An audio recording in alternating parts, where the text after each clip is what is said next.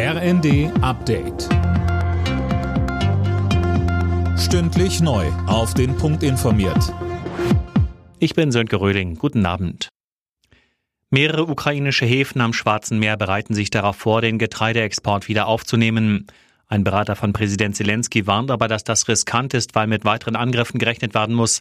Außerdem könnte der Export der 60 Millionen Tonnen Getreide bis zu zwei Jahre dauern. Russland hatte zuvor bestätigt, den Hafen von Odessa mit Raketen beschossen zu haben. Außenminister Lavrov erklärte außerdem, dass Russland den Sturz der ukrainischen Regierung anstrebe.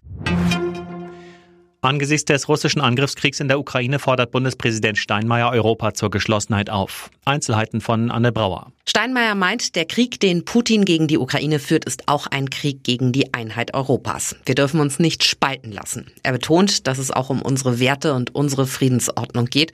Und das zu verteidigen, dafür einzustehen, bedeutet auch die Bereitschaft, empfindliche Nachteile in Kauf zu nehmen. Sind wir dazu bereit? Das ist laut Steinmeier die Frage, vor der wir nicht nur heute, sondern noch Monate stehen werden. CDU-Chef Merz geht davon aus, dass es ohne Atomkraft so bald nicht gehen wird, angesichts des Ukraine-Kriegs und der Gaskrise. Im zweiten prognostizierte er, wir werden am Ende des Jahres sehen, dass die Laufzeit der Kernkraftwerke verlängert wird. Nahe des Yosemite Nationalparks im US-Bundesstaat Kalifornien wütet ein massiver Waldbrand. Das Feuer breitet sich laut örtlichen Behörden explosivartig aus. Zehn Häuser wurden bereits zerstört, Evakuierungen eingeleitet. Hunderte Feuerwehrleute sind im Einsatz, auch mit Löschhubschraubern. In Paris ist die Tour de France zu Ende gegangen. Sieger in diesem Jahr ist der Däne Jonas Wingegaard. Er wurde wie auf der letzten Etappe üblich nicht mehr attackiert.